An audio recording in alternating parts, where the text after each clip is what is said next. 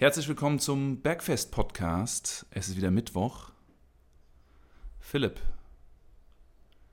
ich habe das Gefühl, du wirst immer breiter. Vielen Dank, vielen Dank, Marco. Wie geht's dir? Immer geil, wenn ich dich sehe. Das erste Bild, was ich von dir in Erinnerung habe jetzt heute, ist dich mit diesem überdimensionalen Glas in der Hand, also alias ähm, dein Vitamix. Dein, dein, dein Vitamix. Wie viel Fassungsvermögen hat das Ding? Warte, warte, da ist doch sogar ein Maß drauf. Ähm, Max ist. Warte mal, das ist ein Cups auf der Seite und in der Seite ist es doch bestimmt in 1, 1400 Milliliter. Also der Vitamix ist ein ziemlich krasser Mixer, so der Ferrari unter den Mixern. Also wenn ihr euch einen Blender holen wollt, also nicht den Philipp, sondern einen Mixer, dann, dann, dann holt euch den Vitamix. Ähm, und dieser Vitamix hat halt 1,5 Liter Fassungsvermögen und der hat halt eben voller, was war das? War wahrscheinlich Erdbeer. Erdbeer. Das waren Tiefkühl-Erdbeeren mit ähm, Wasser, mit ganz klein bisschen Haferflocken, mit Zimt, mit ähm, Vanille, Proteinpulver. Und was, okay. was zeigst du mir hier gerade parallel an, Marco? Hast du nicht geschnallt, nee. ja, egal. Erzähl weiter. Ähm, was habe ich noch drin? Ich glaube, das war's schon. Also Haferflocken, Tiefkühl-Erdbeeren, Vanilleproteinpulver, Zimt. That's it. Ziemlich geil. Hat man gleich seine Mikronährstoffe über die Erdbeeren mit wenig Kalorien abgedeckt. Ist die niederkalorischste Beere, die Erdbeere, ne? Das ist die niedrigste, die am wenigsten Kalorien hat. Mhm, 30 pro 100 ungefähr. Ziemlich, ziemlich chillig. Fast wie Gemüse. Oder eigentlich wie Gemüse, ja. Also ich kann damit nicht mithalten. Das, was ich in der Hand halte, ist 150 Milliliter Tasse mit Espresso. Ach, darauf wolltest du gerade hinaus, dass ich, dass, dass ich 100, äh, 1500 Milliliter habe und du nur ähm, jämmerliche 150 Milliliter. Richtig, und ein ganz jämmerliches kleines Gefäß und ja. Ja. ja. Dafür habe ich das ich Gefühl, Marco, dass, dass du auch immer breiter wirst. Breiter als dein Lächeln. Ich, ich freue mich auf die Bolognese heute Mittag. Eine schöne Bolognese gemacht. Den ganzen Vormittag geköchelt mit tollen, süßen Tomaten, Schuss Olivenöl, Lorbeerblätter, bisschen Basilikum, tolle Zwiebel, Knoblauch. Aber alles auf einmal hochgekocht, nicht hintereinander. Auch gar nicht mit Weißwein abgelöscht, sondern einfach alles in den Topf, das Fleisch kurz angebraten und dann für zwei, drei Stunden ganz leicht simmen lassen. Und es wird immer süßer, weil die Tomaten so geil sind. Okay, nicht schlecht. Mageres Hackfleisch? Ja, aus der Schulter.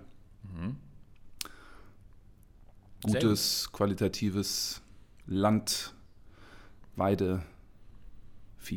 Sehr gegensätzlich zu dem, was du letztes äh, Mal gekocht hattest. Ne? Rezept aus der letzten Podcast-Folge war ein bisschen äh, fett, fettiger. Ich habe das auch noch zweimal nachgekocht, weil ich noch diesen Speck übrig hatte. Der musste weg. ja, geil. Ich musste aber nochmal zwei Stück Parmesan nachkaufen, um das dann auch aufrechtzuerhalten. Und Eier und, Kä äh, und Nudeln. Sehr gut, sehr gut, sehr gut. Wenn, wenn, du, wenn du wüsstest, wir machen es jetzt mal ganz rund. Aktuell gehe ich nach dem Training immer in die verschiedenen Patisserien, die es hier so gibt, und Eisdielen, weil die treiben sehr richtig auf die Spitze mit der Qualität der Produkte. Und hier gibt es so zwei Eisdielen, die sind äh, ausgezeichnet national und auf Weltmeisterschaften. Die haben Eissorten, da schnallst du ab. Die haben zum Beispiel letztens so eine Daily Ice Cream gehabt. Das war weiße Schokolade mit drei verschiedenen Arten von Schokosplittern drin. Also so eine Stracciatella Deluxe. Mhm. Und nach dem Training vertrage ich ja die Kohlenhydrate sehr gut. Übrigens, letzter Artikel, drei Vorteile von Kohlenhydraten am Abend. Könnt ihr gerne schauen auf meinem Instagram-Profil. Ähm, na gut, und dann trainiere ich aktuell abends und dann geht es nach dem Training immer erstmal mit einem Proteinshake in die Patisserie und dann gibt es entweder ein Eis oder es gibt eins von diesen Stückchen, die es dort so gibt halt, ne? Das ist so aktuell abends ein, ein Hoch auf die Kohlenhydrate. Okay, Mittags Eher nicht. Marco, wo, womit muss man seinen Körper vorher zurichten, damit dieses ganze Eis und äh, Stückchen, was du hier alles äh, in dich reinschiebst, auch direkt in den Latissimus und den Bizeps fließt und nicht äh, auf die Hüfte? Mit vielen vertikalen Druckübungen, die wir heute auch übrigens in unserem Podcast besprechen, das ist das Thema der heutigen, der heutigen Folge, vertikaler Druck. Also viele funktionelle, ganzheitliche Übungen. Und aktuell ist der Plan so, wenn ich trainiere, dass ich ja schon Doppelsätze mache, also zwei Übungen hintereinander von einer Muskelgruppe. Also ich fahre viel Volumen. Mhm. Ich fahre sehr viel Volumen gerade. Sehr ungewohnt. Also ja. neu, relativ neu. Seit kurzem erst. Sehr schön. Also ich mache pro Satz 12 bis 18 Wiederholungen. Alter Schwede, nicht schlecht. Ja, Marc, und welche vertikalen Druckübungen hast du aktuell im Trainingsplan? Ähm, aktuell ist es tatsächlich der Dip, der am Schultertag sozusagen ein vertikaler Druck ist und tatsächlich auch Seitheben. Seitheben, da gehen wir später, glaube ich, drauf ein, warum das auch eine Druckübung ist, wenn wir noch eigentlich was heben. Was, wie definieren wir das? Also Seitheben ist auch mit drin. Und ansonsten war es das mit Vertikalität. Also über Kopfdrücken ist gar nicht mit drin, sondern horizontal. Also ich mache ähm, 45 Grad Schrägbankdrücken und Flachbankdrücken mit der Kurzhantel. Also meine einzigen aktuellen vertikalen Druckbewegungen sind Dips und Seitheben. Was, okay. Wobei man ja sagen muss, man hat auch einen leicht vertikalen Anteil durch die 45 Grad Schrägbank drin. Ne? Hatten wir in der letzten Folge schon yes. angesprochen. Sind wir so genau in der Mitte zwischen horizontal und, und vertikal. Also auch leichte Anteile drin. Mhm. Okay. Mhm. Ja. Was wolltest du gerade sagen? Was deine? Hast du vertikal? Vertikal. Hast du gerade vertikale ja. Druckbewegung bei im Plan? Ich habe tatsächlich vertikale Druckbewegung. Ich habe ähm, klassisches Langhantel Überkopfdrücken stehend im Plan. Hm. Ich habe Handstand Liegestützen im Plan. Maschine. Und ähm, das war's aber. Ja, das war's an, an vertikalen Druck. Oh, ich würde sagen, es reicht auch, ne? Machst du mhm. immer im Wechsel Nackendrücken und Handstand-Liegestütze oder ist es ein Plan? Nee. Nee, Handstand-Liegestütze ist eher technisch am Anfang, weil ich mache die ja freistehend. Ist halt weniger auf äh, Volumen oder Muskelversagen ausgelegt, sondern mehr halt auf äh, die, das Erlernen der, der Handstand-Liegestütztechnik.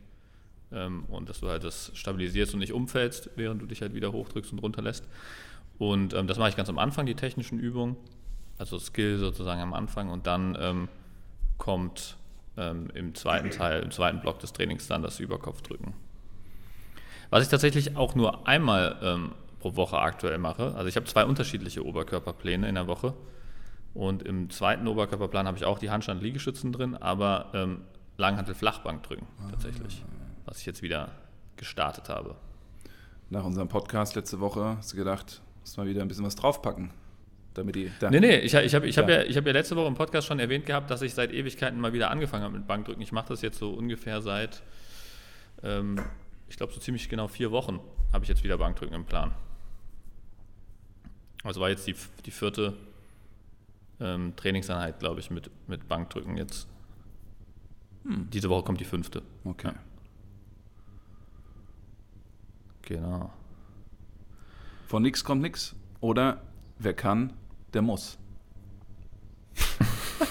sehr, sehr, sehr, weise Sprüche. Nee, also es ist tatsächlich so, dass ich ähm, so lange keinen Langhantel-Flachbankdrücken mehr gemacht habe, dass ich ähm, tatsächlich schwächer geworden bin in der Übung. Das war immer, ich habe mich immer so ein bisschen darauf ausgeruht, dass ich immer noch ein ganz passables Gewicht irgendwie bewegen konnte, auch wenn ich das nicht regelmäßig im Plan hatte. Aber jetzt habe ich so lange Fokus auf andere Übungen, auf Calisthenics gesetzt, dass ich tatsächlich doch, doch äh, erschreckend schwach geworden bin im Bankdrücken, sodass ich jetzt ähm, irgendwie das mal wieder reinbringen musste. Und es tut auch echt gut, muss ich sagen. Mhm. Schwäche. Man spürt direkt, wie, wie die Brustmuskulatur, die in letzter Zeit echt äh, sehr kurz gekommen ist, ähm, wieder aufblüht. Schwäche muss den Körper verlassen. Ja, ja, genau. So ist das, so ist das. Ein abgedroschenen nach dem anderen das, hier raus. Das, das, sind sie alle, die du hörst im Studio. Wenn, ja. wenn, es ist herrlich. Ich trainiere ja, also ich trainiere immer ohne Kopfhörer, wenn ich irgendwo im Studio bin. Ich liebe das ja, also schöne Musik. Und dann, wenn du mal so Zeitgespräche dir anhörst, du schmeißt dich weg. Ist eigentlich, Ist ja Testosteron geladen, die Luft im Ja, es Fitnessstudio. ist ne? ein Traum. Ja, geil. Ja, sehr schön. Ähm, was, was machen wir heute? Im Prinzip ähm, Nichts. werden wir unterschiedliche vertikale Druckübungen durchgehen, oder? Ah, ich dachte, wir reden weiter mit dummen Sprüchen. wir machen heute einfach nur ein Battle aus dummen Sprüchen zum Thema Training. Das wäre auch mal eine Folge. Okay. Dann bereiten wir so die abgedroschensten Pumpersprüche vor und dann hauen wir uns einfach eine Folge lang nur die äh, miesesten Floskeln um die Ohren. Das wäre doch was. Einen habe ich noch. Okay. Viel hilft viel. Tatsächlich muss ich sagen, im äh, Kraft-3-Kampfverein, wo ich ähm, ab und zu trainiert habe früher, ähm, da steht an der Wand, äh, there's no secret, who trains the most, lifts the most. Ja, das ist ein zweischneidiges Schwert auf jeden Fall. Ja. Ja, geht aber ein bisschen Richtung viel hilft viel und ich glaube, gut, wenn man smart macht, wird das wohl auch so stimmen, aber Train smart, Meistens. not hard. oder smart and hard. Okay. Okay, es wird, es, es, es, es wird jetzt echt zu, zu der Folge. Ähm, nee, aber la, lass uns zum Thema kommen. Also was, warum ist das interessant heute für die Zuhörer? Also ich glaube, ähm, die meisten können jetzt mit dem Begriff vertikaler Druck gar nicht so viel anfangen. Vertikale Druckübungen, ähm, Military Press, Schrägstrich, ähm, Langhandel Überkopfdrücken ist so ein, so ein Ding, was viele, glaube ich, schon mal gesehen haben, spätestens wenn man mal irgendwie Gewichtheben im Fernsehen geguckt hat. Genau, wir drücken, Und, drücken was ähm, weg von der Schulter nach ja. oben. Ja, und ähm, was auch viele kennen, ist der Dip. Also einfach auf so einem Dip-Barren, also auf so einem Barren sich äh, einmal runterlassen und nach oben lassen, also sozusagen wie ein vertikaler Liegestütz, so kann man sich vorstellen. Da Das so drücken- die, die zwei bekanntesten Übungen da in dem Bereich, oder? Da, da drücken wir uns praktisch von unten nach oben. Einmal drücken wir eine Last von Schulterhöhe über Kopf und einmal drücken wir uns sozusagen von Schulterhöhe, also wenn wir runtergehen, nach oben auf Hüfthöhe. Also wir drücken uns hoch. Also es sind beides Ja. Druckbewegungen in eine Richtung und zwar nach oben. Ja, beziehungsweise Dip eher tendenziell Nach unten. nach unten, wenn, wenn du es jetzt mit Gewicht machen würdest. Ne? Aber wir ja. schieben die Last nach oben. ja, richtig, richtig. Genau. Und, Okay. und wir haben auch gesagt, äh, Seitheben. Das können wir vielleicht auch schon sagen, warum das eine vertikale Druckbewegung ist. Aus Sicht des Gelenks. Ja, also, ja, genau. Also im Prinzip geht es ja ähm, aktuell um das Schultergelenk, vor allem, was hier so ein bisschen diktiert. Und ähm, da ist halt das äh, Kriterium ähm, eigentlich, wird der äh, Winkel im Schultergelenk größer oder kleiner? Wenn er größer wird, wie beim Seitheben, dann ist es eine Druckbewegung. Oder wie beim Überkopfdrücken wird auch der Schulterwinkel immer größer. Und bei Zugbewegungen, wie jetzt im Klimmzug oder ähm, ja, im Prinzip wäre es, die Gegenbewegung zum Seitheben wäre ja so ein Iron Cross beim, beim Turnen in den Ringen. Ne? Da wird der Schulterwinkel kleiner und das wäre dann eine Zugbewegung. Genau. Arm bewegt sich zum Oberkörper, Arm bewegt sich vom Oberkörper weg. Ja. So kann man es definieren und dann wäre Frontheben dementsprechend, also wo man äh, eine Langhantel oder äh, Kurzhantel vor dem Körper äh, hochführt, im Prinzip, ähm, das wäre dann auch eine Druckbewegung. Also, was ist der große Mehrwert von heute? Es sind schon Übungen, die nicht so gängig sind und viele nicht machen, die auch schwer sind zu machen. Das muss man sagen. Nackendrücken, über Kopfdrücken und Dips sieht man nicht so oft. Man sieht öfter andere Sachen, sind schwerer. Aber was Sie auf jeden Fall an Muskulatur treffen, Philipp, haben wir einmal die Schulter.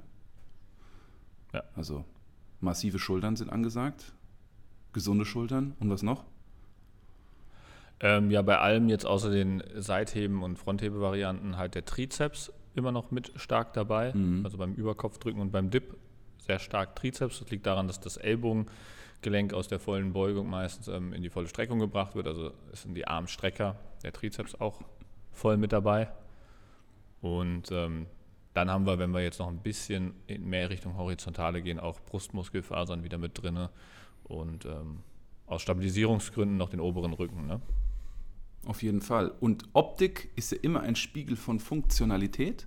Und wenn wir jetzt optisch einen ja, fitten und sportlichen Arm wollen, das Thema, was oft auch bei Frauen adressiert ist, ist der Mitwinker, also praktisch das Körperfett, was sich am Trizeps ansetzt. Der Trizeps ist der größte Anteil der Muskulatur am Oberarm. Also wenn man desto stärker ausgebildet der Trizeps ist, desto fitter und sportlicher sieht der Oberarm einfach aus. Und dann haben wir die Schulter und der Bizeps ist eigentlich der kleinste Teil des Oberarms. Also ein gutes Trizepstraining oder ein Schultertraining kann man halt durch diese vertikalen Druckübungen erzeugen. Ja, sehr richtig. Was wäre deine ähm, erste vertikale Druckübung, die du ähm, mit deinen Kunden in den Trainingsplan einbaust? Ähm, wenn wir mal bei, sagen wir mal, würden den Schwächsten, den Schwächsten oder die schwächste Kundschaft nehmen, die auch Probleme im Schultergelenk hat, dann würde ich, um auf die letzte Folge zurückzukommen, bei 50 oder 60 Grad ähm, Schrägbankdrücken starten. Weil es ist noch nicht ganz über Kopf, aber es mhm. ist mehr als 45 Grad. Das kommt auch mal vor. Es gibt Menschen, die schaffen es nicht, eine Langhandel zu bewegen. Und zu dieser Übung kommen wir noch. Das wäre praktisch die nächste Progression. Langhandel, Nackendrücken. Aber ich würde sagen, der Start, der immer gelingt, ist Kurzhantel, äh, Schrägbankdrücken ab 60 Grad, 70 Grad, 80 Grad bis 90 Grad ungefähr. Das wäre so. Mhm. Das wäre so. Und Safety, Safety First läuft immer, geht immer. Das wäre der Start. Und das mit Kurzhanteln dann? Ich würde mit Kurzhandel anfangen, ja. Aus dem Vorteil mhm. vom letzten Mal. Hört gerne alle in die letzte Folge rein. Erzählen Philipp und ich, was der Vorteil von Kurzhandel zur Langhandel ist. Genau. Ja. Okay, verstehe. Und ähm, du hast jetzt gesagt, dein Ziel wäre dann längerfristig Langhantel Nacken drücken. Warum gefällt dir die Übung so gut? Ähm, in dem Moment, wo wir ein Objekt haben, was uns eine Bewegung vorgibt, wie diese Stange hinterm Nacken, müssen wir uns sehr öffnen, damit wir die Stange hinter den Nacken bringen können. Das ist Nummer eins. Also wir müssen eine sehr gute Haltung einnehmen. Ich würde den großen Vorteil von allen Druckbewegungen aus dem Nacken mit der Langhantel sehen im Haltungsaspekt und im Beweglichkeitsaspekt der Schulter und der Brustwirbelsäule. Also wir müssen uns strecken. Ich sehe, das ist immer wie so eine Streckbewegung, wenn man morgens aufwacht und mal die Arme so nach hinten zieht und sich so regelt. Das ist für mich Nackendrücken. Das ist, diese Grundposition ist, ist die Grundposition des Nackendrückens in jeglicher Variation. Das ist so ein großer ja. Vorteil. Was, ja, was das? Sehr, sehr richtig. Das kann man ja mit dem Besenstiel einfach mal ausprobieren. Mhm. Da muss man nicht mal Gewicht bewegen und hat trotzdem diesen Mobilitätseffekt ja. mit dabei. Man muss halt die Schulterblätter hinten zusammen ziehen und die Brust rausstrecken, also die Brustwirbelsäule in eine gesunde Position bringen, um überhaupt mal diesen Stock hinterm Nacken ähm, bewegen zu können, ohne sich äh, den Stock gegen den, gegen den ähm, Kopf zu hauen, sozusagen, gegen den Hinterkopf. Das ist nicht so einfach für viele Menschen. Viele Menschen haben da einen ganz schön Struggle mit. Und was wäre, ja. was wäre denn eine gute Ergänzungsübung, Philipp, wenn es nicht gelingt, die in den Nacken zu bringen? Was könnten wir da machen, um das ein bisschen zu lockern? Also gut, im, im Prinzip kommen wir da halt wieder zu den ähm, horizontalen Zugbewegungen, ähm, die wir ja auch in der, ich glaube, vorletzten Folge ähm, angesprochen hatten. Also Rudern, Seil zum Hals, Außenrotation, alles, was die Außenrotation und den oberen Rücken fördert, sind natürlich dann Bewegungen, die das ähm, optimieren dass man da hinkommt. Ja. Kann man dann natürlich auch gut im, im Wechsel durchführen, also in einem Übungsblock im Trainingsplan, dass man das horizontale Rudern oder ähm, eine Außenrotation kombiniert mit genau diesem Nackendrücken und dann ähm, hat man da eine sehr schöne, ähm, einen sehr schönen Mix, ähm, was die Haltung optimiert. Mhm. Muss man schon sagen, Langhantel-Nackendrücken ähm, ist eigentlich die einzige Druckübung, die mir bekannt ist, die die Haltung optimiert und ähm, deswegen natürlich ein sehr schönes Ziel für jeden Kunden, dass man da irgendwann hinkommt, dass das ähm, mit einer schönen Ausführung schmerzfrei durchgeführt werden kann über einen vollen Bewegungsradius, weil voller Bewegungsradius ähm, heißt für mich auch oben die Arme ganz zu strecken. Mhm. Und ähm, das ist gar nicht so leicht, weil der Latissimus, dieser breite Muskel unterm Arm, ähm, ist meistens sehr verspannt mhm. und den zieht man halt komplett in die Länge wenn man ähm, die Langhantel komplett ähm, oben ausstreckt. Also das ist ja im Prinzip wie im Handstand schon fast. Ne? Ja, also wenn ja. man hier die Langhantel komplett über den Nacken äh, hoch, hochdrückt und Ähm, da braucht man halt auch ein, ähm, also die Übung zeigt einem, wo man zu verspannt ist, wo es an Mobilität fehlt und ähm, reizt einen natürlich dazu oder treibt einen an, die richtigen Mobilitätsübungen ähm, in Gang zu setzen. Und deswegen finde ich das eine schöne, ein schönes Leitbild sozusagen, diese Übung. Ja, sehr effiziente Übung. Haltung, Balance wird fokussiert und trotzdem kann man Kraft auf, können wir Kraft aufbauen und ähm, Muskulatur. Die, ja. Diese Übung hat ja auch nochmal verschiedene Entwicklungen in ihrer Schwierigkeit und auch in ihrer Möglichkeit des Ausweichens. Was wäre denn der Start, wenn wir uns dem Konzept des Nackendrückens annähern? Da muss man, muss man halt gucken, ähm, wie man es strukturiert. Ne? Weil, ähm, also die einfachste Variante davon ist, würde ich sagen, das sitzende Langhantel-Nackendrücken, wenn man sich auf am wenigsten ähm, konzentrieren muss. Man sitzt, man hat im Prinzip die ähm, Haltung vorgegeben durch die Sitzposition und ähm, dann könnte man als nächstes stehendes Nackendrücken machen, wo man halt mehr den Körper stabilisieren muss. Und ähm, was ich die schönste Übung finde, was, wenn es möglich ist, man auch deutlich früher machen könnte, wäre die Modified Sots Press. Das ist sozusagen eine Übung, wo man in der tiefen Kniebeuge sitzt und in der Position dann dieses Nackendrücken macht. Was den extremen Vorteil hat, dass man in dieser Position die Brustwirbelsäule ähm, komplett mobilisieren muss und nicht über die Lendenwirbelsäule kompensieren kann. Weil die meisten Leute neigen dazu, einfach ein Hohlkreuz zu machen, ein sehr starkes, und dadurch die mangelnde Mobilität in der Brustwirbelsäule auszugleichen. Und das kann man in dieser Sots Press kann man das einfach nicht machen. Deswegen finde ich, die ist eigentlich die schönste Übung. Ja, deswegen finde ich, das ist auch wieder so ein, so, ein, so ein Leitbild, so ein Idealpunkt, wo man hinkommen will, weil das einfach eine ausgezeichnete Mobilität voraussetzt, diese Übung, und auch eine Mobilität halt extrem fördert. Ja. Ähm, deswegen finde ich die Reihenfolge da, entweder man geht halt nach Einfachheit, nach Ausführungsumsetzbarkeit der Übung, dann wäre es die Reihenfolge, wie ich sie eben aufgezählt habe. Natürlich wäre es schön, wenn man ähm, sehr bald zu dieser Source Press kommen könnte.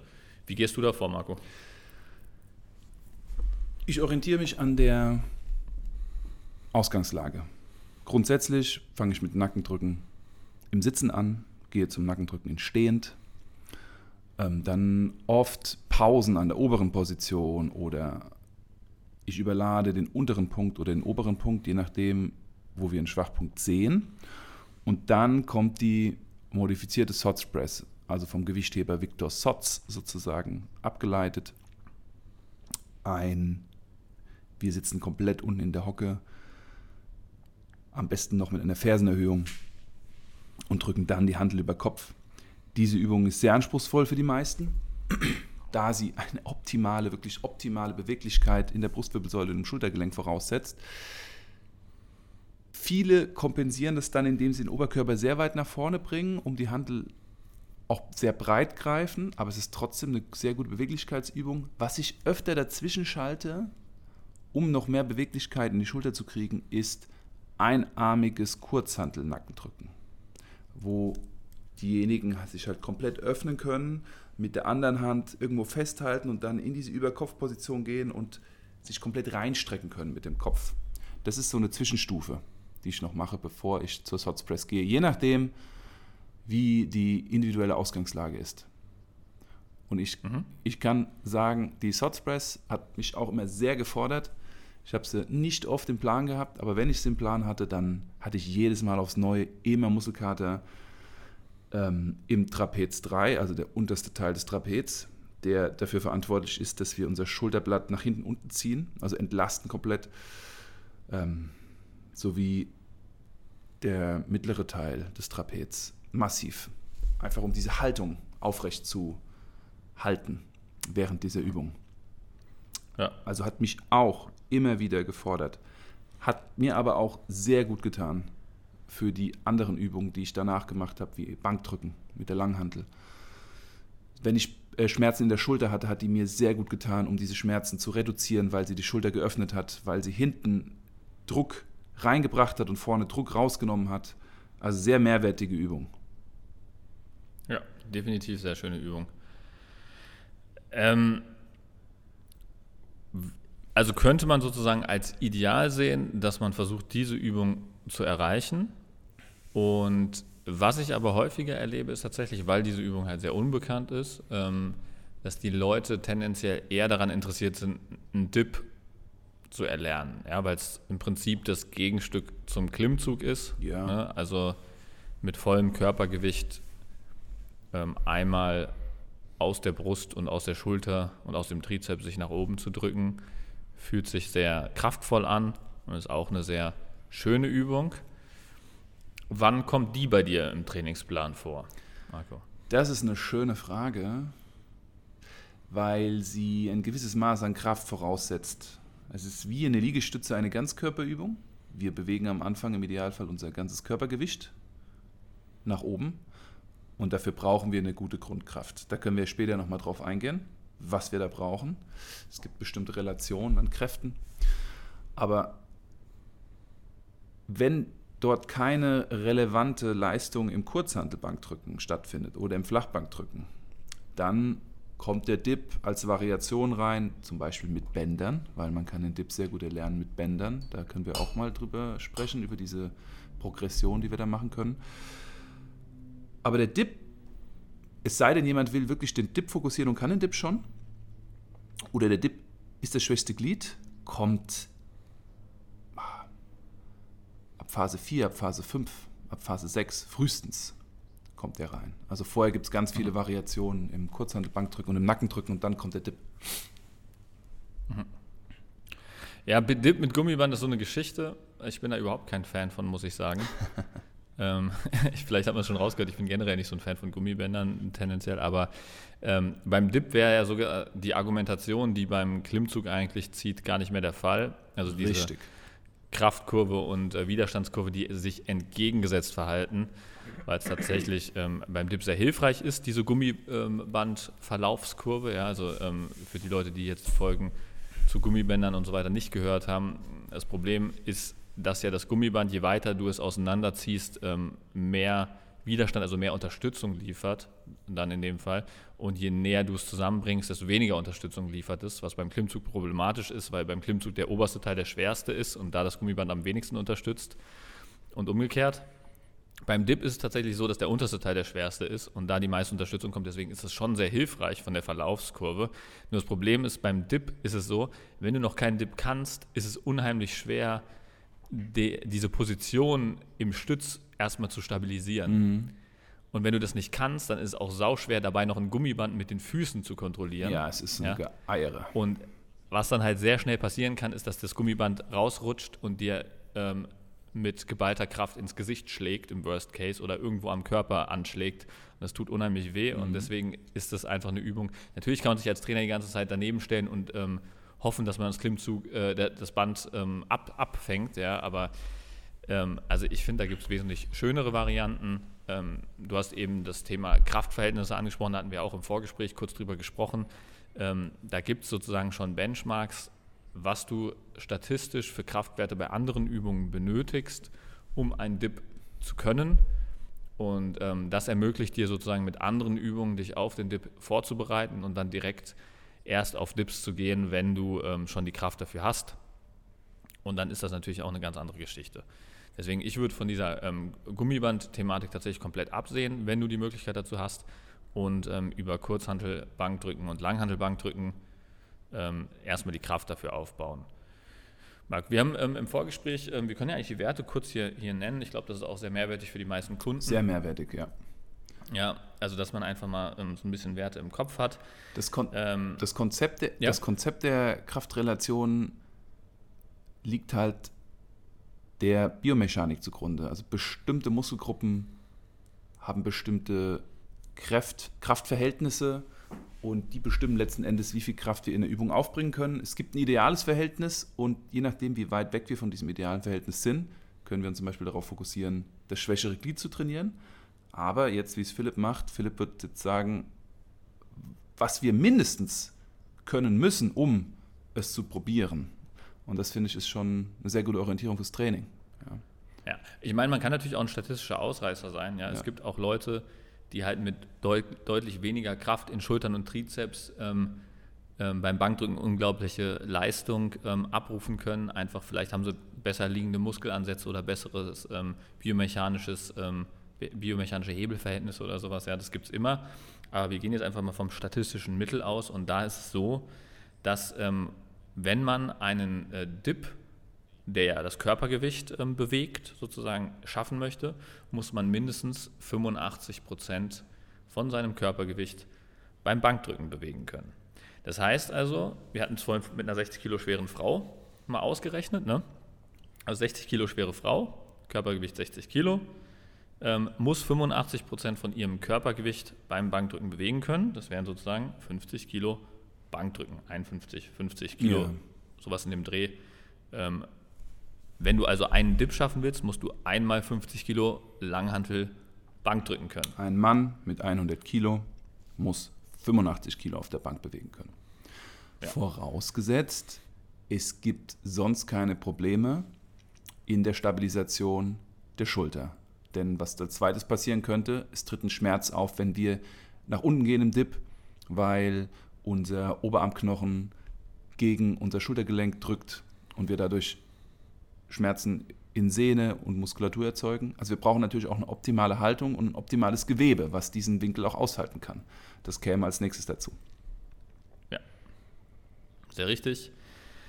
Ähm, was man jetzt noch zusätzlich hin, hinzunehmen könnte, ähm, es ist ja so, dass die meisten jetzt nicht im 1RM-Bereich, also im, im, Maximalkraftbereich unterwegs sind und jetzt die wenigsten wissen werden, was ihr ähm, ähm, One-Rep-Max, also ihr 1-Wiederholungsmaximum beim Langhantel-Flachbankdrücken ist. Und da könnte man dann natürlich mit, ähm, mit Kraftrechnern berechnen, wie viel Gewicht musst du für sechs Wiederholungen, wie viel musst du für drei Wiederholungen, wie viel musst du für acht Wiederholungen. Je nachdem, in welchem Wiederholungsbereich du unterwegs bist, könntest du das dann auch nochmal ausrechnen. Ne? Also ich würde da tatsächlich vielleicht einfach mit den 70 Prozent rechnen. Das sind so roundabout äh, 10 bis 12 Wiederholungen bei den meisten, die du mit 70 Prozent bewegen kannst. Also wenn du ähm, 70 Prozent von diesen 50 Kilo dann nochmal nehmen würdest, ähm, sind wir irgendwo bei 35 Kilo. Also sollst du als Frau 35 Kilo Langhantel Flachbank drücken, 10 Wiederholungen ungefähr schaffen. Und ähm, das kann man dann natürlich noch weiter ausrechnen auf Kurzhantelbankdrücken, wo man ungefähr 90 Prozent von dem, was man beim Langhantelbankdrücken schafft, machen kann. Also gehen wir dann von den 35 Kilo nochmal 90 Prozent davon, sind wir bei, muss ich jetzt hier fast den Taschenrechner bemühen. Also wenn man das ganz genau wissen will, einfach gerne noch mit dem Taschenrechner nachrechnen sind wir irgendwo zwischen 30 und 32,5 mhm. äh, mhm. Kilo wahrscheinlich, die man dann für 10 Wiederholungen beim Kurzhantel-Flachbankdrücken machen kann. Genauso kann man jetzt auch Ratios für ähm, das Schrägbankdrücken machen, wenn man jetzt Langhantelbankdrücken noch, äh, Langhantel-Flachbankdrücken noch gar nicht im Plan hat oder auch Kurzhantel-Flachbankdrücken noch nicht im Plan hatte, kann man das auch noch ähm, aufrechnen. So kann man zum Beispiel beim Langhantelbankdrücken davon ausgehen, ähm, dass das Schrägbankdrücken mit der Langhantel auf 30 Grad ungefähr 91 Prozent wieder vom, vom Langhandel-Flachbankdrücken ist. Also, und so kann man sich dann stückweise runterrechnen. Ne? Also Korrekt. schöne Verhältnisse, wie man sich dann ausrechnen kann, was man bei den unterschiedlichen Übungen bewegen muss, damit es Sinn macht, einen Dip zu probieren. Es ist eine erstrebenswerte Übung, der Dip. Es wird auch oft gesagt, dass es die Kniebeuge des Oberkörpers ist, weil sie so viel Mobilität und Beweglichkeit erzeugt ein optimaler Indikator für Schultergesundheit ist, für muskuläre Balance. Also wenn wir den Dip schmerzfrei in vollem Radius ausführen, voller Radius ist unten überdeckt unser Bizeps, unseren Unterarm, also wir sind richtig tief, haben einen schönen Stretch in der Brust, dann sind wir definitiv auch in einer sehr gesunden Übung stark. Das lohnt sich. Ja, die meisten gehen beim Dip nur 90 Grad ne? also im, im, im, im Ellbogengelenk, ist, glaube ich, bei den, ähm, es gibt ja auch Weighted Calisthenics-Wettkämpfe, ne? Also mhm. wo man ähm, einen Dip mit Zusatzgewicht als eine der Übungen hat. Was haben wir da für einen Rekord? Auch, boah, also die sind unglaublich stark, das ist unfassbar. Also ich habe jetzt gerade wieder ähm, einen gesehen, 170 Kilo Zusatzgewicht. Wahnsinn. Körpergewicht. Und ähm, ähm, Vitali, Vitali Feschuk auf Instagram ähm, ist einer der stärksten, den ich ähm, von den Calisthenics-Athleten folge, der auch ähm, ein Heavyweight ist, also sozusagen so fast 100 Kilo wiegt und 1,85 groß ist. Und ähm, der hat sich jetzt gerade relativ schwer verletzt gehabt, aber der hat vor seiner Verletzung auch, ähm, ich meine, ich habe schon mal 180 oder 190 von ihm Zusatzgewicht gesehen beim, bei, beim Dippen. Alles klar, Wahnsinn. Ja. Also das ist wirklich absurd, was diese Jungs da an, an, an Zusatzgewicht bewegen können. Und ähm, ist jetzt vielleicht nicht das Ziel für jeden.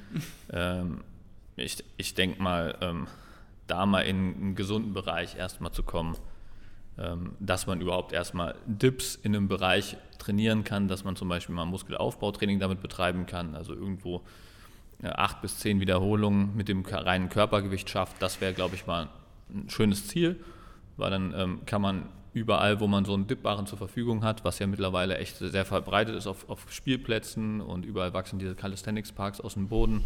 Wenn man da halt einfach seine acht bis zehn Wiederholungen absolvieren kann, dann kann man ein wunderschönes Muskelaufbautraining überall auf der Welt machen. Und ich glaube, das bietet dann doch schon extreme Vorteile. Das wäre, glaube ich, ein ganz gutes anzustrebendes Ziel für den ähm, Durchschnittstrainierenden, der gerne ein bisschen Muskulatur aufbauen möchte. Schließe ich mich an. Sehr erstrebenswert. Ja. Und das ist das zweite große Bewegungsmuster vom vertikalen Druck. Und dann hatten wir ja vorhin angerissen, Seitheben. Seitheben mit der Kurzhantel, Seitheben am Kabelzug, Seitheben an der Maschine. Was haben wir dazu zu sagen?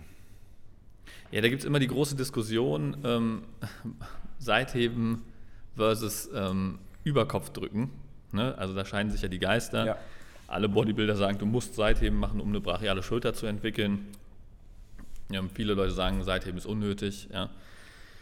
Ähm, Faktor Zeit. Ich würde sagen Faktor Zeit und Faktor Faktor Ziel, Ziel. würde ich hauptsächlich ja, sagen. Faktor Ziel bestimmt das Ganze. Ja, ja. Was haben wir da also für zwei Wege? Find, ja, also wenn man rein ästhetisch unterwegs ist, ja, sagen wir mal, wir sind wirklich in diesem Bodybuilding-Konstrukt unterwegs. Du möchtest einfach eine massive seitliche Schulter aufbauen, also wirklich seitliche Schulter. Das ist, wenn du im Prinzip ähm, gerade vom Spiegel stehst, ist es das, was seitlich an deiner Schulter raussteht, ja? also was dein Kreuz sozusagen breiter macht. Ne? Wenn es rein darum geht, dann würde ich sagen, ist Seitheben schon eine sehr gute Übung, um genau diesen Bereich isoliert zu treffen, weil du halt beim Seitheben ähm, genau diese Muskel, diesen Muskelfaserverlauf triffst. Korrekt. Ja. Während du beim Überkopfdrücken durch den gedrehten Oberarm natürlich wesentlich mehr die vordere Schulter triffst. Was nicht heißt, dass es eine schlechte Übung ist, aber es ist halt schon so, dass du nicht so isoliert die seitliche Schulter triffst. Jetzt ist es aber so, dass die meisten Leute gar nicht das Thema haben, dass die seitliche Schulter im Verhältnis zur vorderen Schulter schwach ist, weil sie im Prinzip generell ähm, noch nicht so stark ausgeprägte Schultern haben. Also wenn es das Ziel ist, jetzt generell erstmal starke Schultern zu entwickeln, ist es viel smarter, das in einem ähm, einheitlichen Konstrukt zu machen mit den vorher erwähnten Übungen, Bankdrücken, ähm, Nackendrücken, Überkopfdrücken generell. Ja, wenn du, da hast du einfach mehrere Muskelgruppen mit drin, kannst viel Gewicht bewegen, kannst dich gut steigern am Anfang und dann kannst du da halt ähm, erstmal sehr lange trainieren, ohne diese isolierten Muskelgruppen zu verwenden oder ähm, Übungen zu verwenden und trotzdem ge genial was aufbauen. Oder wie siehst du das, Marco? Ganz banales Beispiel aus dem Spitzensport. Turner, und Turnerinnen. Die haben alle sehr, eine sehr massive Schulter, wenn wir das sehen. Definitiv massiver als die Mehrheit der Bevölkerung, genauso wie die Gewichtheber und Gewichtheberinnen haben das, wenn wir, wenn wir von außen schauen, das ist eine ausgeprägte Schulter. Wenn wir dann im Detail schauen würden, also aus, dem, aus der Perspektive eines Bodybuilding-Schiedsrichters, der sich die Ausprägung der Anatomie anschaut, werden wir feststellen, okay, hintere seitliche Schulter könnte ausgeprägter sein im Vergleich zur vorderen Schulter. Das wäre der andere Weg. Ne? Also dann ja. ging es darum, das Ganze etwas mehr zu isolieren und rauszuarbeiten. Ich, ich finde es ich halt sehr schwer, immer Leistungssportler da in Bezug zu setzen, weil schon eine andere Liga ist. Definitiv. Sage ich mal, an, an, Muskelausprägung und man auch nie weiß, was die im, im Krafttraining ähm, an Assistenzübungen verwenden und so weiter. Ne? Ja wie viel machen die äh, zusätzlich an Seitheben, das ist sehr schwer ähm, nachzuvollziehen. Mhm. Deswegen, aber äh, was man wirklich sagen kann, also ich meine, viele sagen auch, Seitheben ist eine schlechte Übung, weil es ähm, so limitiert ist, weil du ja im obersten Teil ähm, die Übung extrem schwer ist und im untersten Teil extrem leicht ist und ähm, dadurch ist es voll schwer, das gescheite Gewicht zu wählen. Mhm.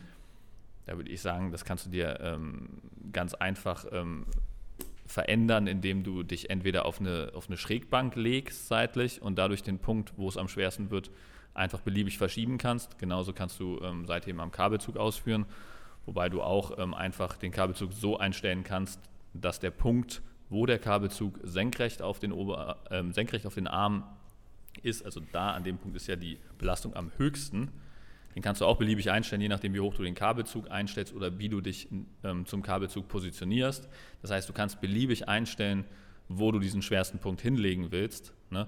Deswegen finde ich da die, die Argumentation, die Seitheben wäre extrem eingeschränkt, finde ich nicht, trifft nicht. Mhm. Ja? Nur ist es halt so, isoliert Muskeln zu trainieren, macht meiner Meinung nach nur Sinn, wenn du erstmal die Gesamtkette etwas stärker gemacht hast. Richtig. Und dann siehst, wo das schwächste Glied ist. Aber wenn deine Gesamtkette schwach ist, dann hast du, dann sind alle Glieder schwach, äh, schwach äh, und dann macht es erstmal Sinn, die Gesamtkette zu trainieren, um möglichst viel Muskulatur zu treffen. Die machst du stärker und wenn du dann merkst, oh, ich komme nicht weiter, guckst du dir an, okay, wo ist das schwächste Glied und dann trainierst du das isoliert, um die Gesamtkette wieder stärker zu machen. Mhm. Das finde ich ist ein wesentlich effizienteres Vorgehen, als zu sagen, ich fange jetzt direkt an mit isoliert, ähm, mit Seitheben die seitliche Schulter zu trainieren und ähm, bist dann 100 Jahre im Fitnessstudio unterwegs, ohne ähm, wirklich krass vorwärts zu kommen. Mhm. Ne? Ich meine, es wird ja auch mit, mit fortgeschrittenem Trainingsalter wird ja deine Volumentoleranz, also wie viel Volumen du verträgst, auch immer größer. Das heißt, du hast auch immer mehr Raum im Training, um solche Zusatzisolationsübungen einzubauen, während vielleicht der, ähm, der Trainier Trainingsanfänger oder der, derjenige, der in den ersten ein bis zwei Jahren Krafttraining ist, ähm, schon komplett überstrapaziert ist, wenn er ähm, da ein vertikales und ein horizontales Druckbewegungsmuster drin hat und die Schultern platzen nach jedem Training. Ja. So kann das auch aussehen. Oder, Marco? Ja, ja wie, wie, wie, wie, würdest, wie, würdest du das, äh, wie würdest du da vorgehen? Also ab wann kommt Seitheben bei dir in Trainingspläne rein? Verwendest du es überhaupt?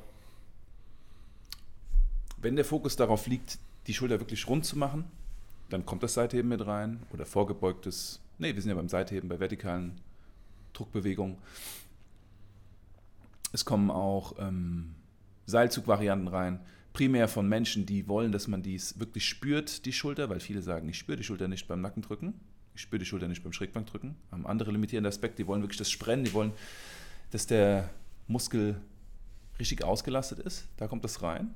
Und wenn Sie die Grundschule absolviert haben, keiner wird bei mir Seitheben bekommen, wenn er vorher nicht sitzendes Nackendrücken, stehendes Nackendrücken oder Kurzhantelnackendrücken in irgendeiner Form im Plan hatte, dann wird Seitheben erstmal nicht der Fall sein. Es sei denn, er toleriert das, es sei denn, er hat eine gewisse, oder diejenigen haben eine gewisse Voraussetzung dafür, indem sie gute Kraftverhältnisse haben und eine gesunde Schulter.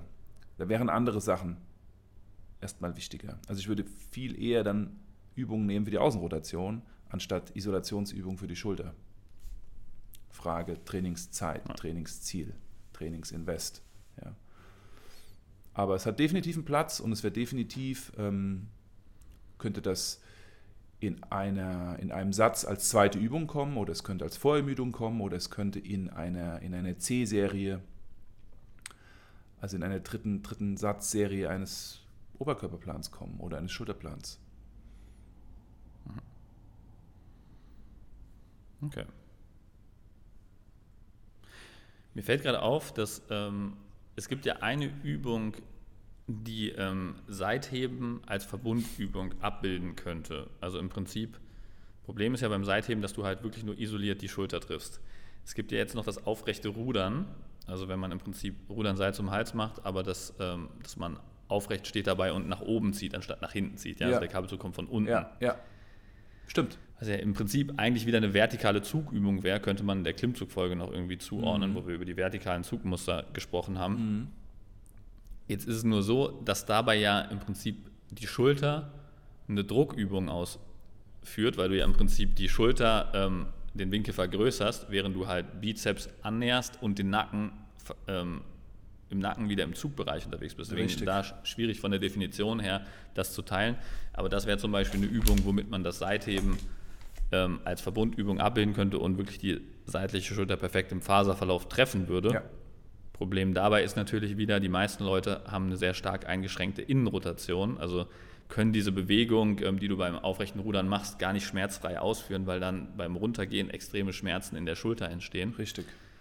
Da ist halt auch wieder extreme Mobilitätsanforderungen ähm, gegeben, die du halt beim Seitheben wieder nicht hast. Ja, also deswegen, ich finde, man muss immer sich Fall für Fall die Sachen wieder anschauen.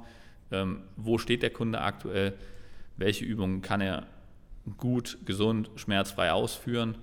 Und dann ist das natürlich auch immer eine, eine Größe, die mit reinspielt. Und da kann man dann nicht einfach stumpf nach Plan vorgehen und sagen, da kommt jetzt die Übung rein, weil das jetzt die effektivste Übung für die seitliche Schulter ist, sondern man muss dann halt auch gucken, welche von diesen Übungen kannst du denn ausführen. Und ähm, weil wenn die Übung nicht schmerzfrei geht, wirst du da auch keine Fortschritte machen und auch dementsprechend, egal wie gut die Übung ist, äh, keine krasse seitliche Schulter aufbauen. Ne? Korrekt. Wir müssen schauen, was das schwächste Glied ist. Wir müssen das schwächste Glied beheben und dann können wir uns den anderen Dingen widmen. Und viel zu oft ist das schwächste Glied halt erstmal nicht die Anatomie der Schultermuskulatur. Das ist wirklich ein Luxusproblem. Es ist oft erst Funktionalität, Kraft, Kraftverhältnisse und die führen uns dann zur Optik. Die führen uns dann zur Optik, zu dieser runden Schulter, zu dieser prallen Schulter. Und Philipp und ich sehen sehr oft viele Menschen im Studio, die ohne Ende Seitheben machen und das auch gut machen wir wissen beide, diese Schulter würde noch besser aussehen und noch gesünder sein, wenn sie mit integrativen Übungen arbeiten würden. Also es hat seine Daseinsberechtigung, wir müssen halt einfach immer nur schauen, was haben wir hier für eine Ausgangslage. Ja, vor allem auch was ist am Anfang der stärkste Hebel, ja, weil ich meine, wenn du noch keine Dips kannst, ähm, wirst du auch beim Seitheben höchstwahrscheinlich nicht so viel Gewicht verwenden, dass da massive Schultern daraus entstehen. Und ähm, der Unterschied zwischen jemandem, der keine Dips kann und jemandem, der Dips kann, wird in der Schulter so gravierend sein, dass dann Seitheben wahrscheinlich auch vernachlässigbar klein wird. Ja? Also da würde ich ganz stark von ausgehen, dass jemand, der halt ähm, sich erstmal von 0 Dips auf 8 bis 10 Dips hocharbeitet, eine massive Schulterentwicklung haben wird. Wenn das dann nicht ausreichend in der seitlichen Schulter ist, wird er auch genug Kapazität haben, um noch Seitheben mit in den Plan einzubauen und da wirklich massiv runde Schultern auch entwickeln kann. Richtig. Und ein Seitheben sauber auszuführen ist auch eine Kunst. Also wenn wir nicht aus dem Schulternblättern ziehen, sondern wirklich aus der seitlichen Schulter arbeiten. Da können wir ja. mal direkt äh, 8 Kilo nach unten gehen mit den Kurzhanteln. Da reichen auch schon ja. die, die Vierer oder die Sechser aus, damit da richtig, damit sich richtig Schläge tut. Es müssen nicht die Zwölfer oder die 14er sein und dann schön geschwungen arbeiten. Das, ähm, das ist halt kein Seitheben, das ist Seitwerfen. Ja.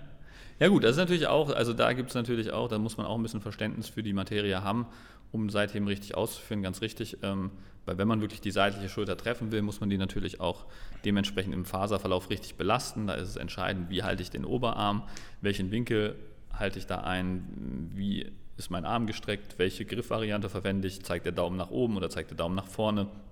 Das sind alles entscheidende Faktoren, die natürlich eine Rolle spielen, inwieweit du da wirklich die seitliche Schulter triffst. Weil wenn du jetzt den Daumen nach oben drehst beim Seitheben, hast du halt wieder die vordere Schulter im Fokus und nicht die seitliche. Ja. Neutral. Neutraler Griff. Daumen, zeigt, Daumen zeigen nach vorne. Daumen zeigen nach vorne Fall. zum Seitheben wäre Number One Go-To. Um genau, und, und dann tatsächlich muss man schauen, dass man den Oberarm ein bisschen nach vorne abspreizt. Also ich finde, das geht am besten, wenn du dich auf eine 75 Grad Schrägbank mit dem Bauch drauflegst dann hast du perfekt den optimalen Winkel oder du lehnst dich im, im, im Stehen ein bisschen nach vorne, dann triffst du die seitliche Schulter wesentlich besser mhm. in ihrem Verlauf, als wenn du aufrecht stehst. Ja. Tatsächlich. True Story. Ja, dafür muss man dann wieder Muskelansatz, Muskelursprung verstehen, muss gucken, in welchem. Also, das ist dann wirklich schon ein bisschen Raketenwissenschaft.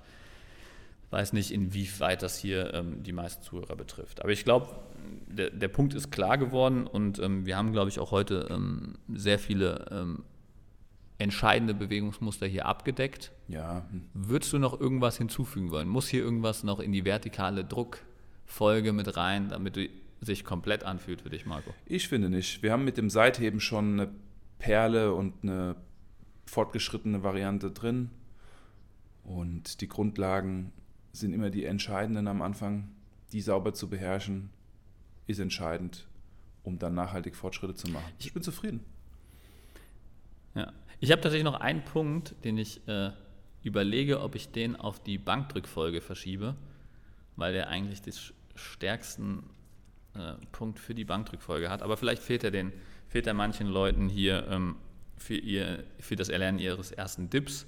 Es gibt äh, auch ein perfektes Verhältnis für das Langhantel-Nackendrücken zum Bankdrücken, das hatten wir noch nicht erwähnt. Cliffhanger. Man sollte, ja, man sollte beim Langhantel Nackendrücken Cliffhanger kommt in der Bankdrückfolge. Folgendes Wie viel Gewicht. man beim Langhantel Nackendrücken bewe bewegen sollte, ähm, um ideal beim Bankdrücken vorwärts zu kommen, kommt in der Bankdrückfolge. Machen wir tatsächlich mal einen Cliffhanger. Yes. Philipp. Das vergessen wir dann in der Bankdrückfolge zu erwähnen. ich habe es mir aufgeschrieben auf meinem Notizzettel. Cliffhanger.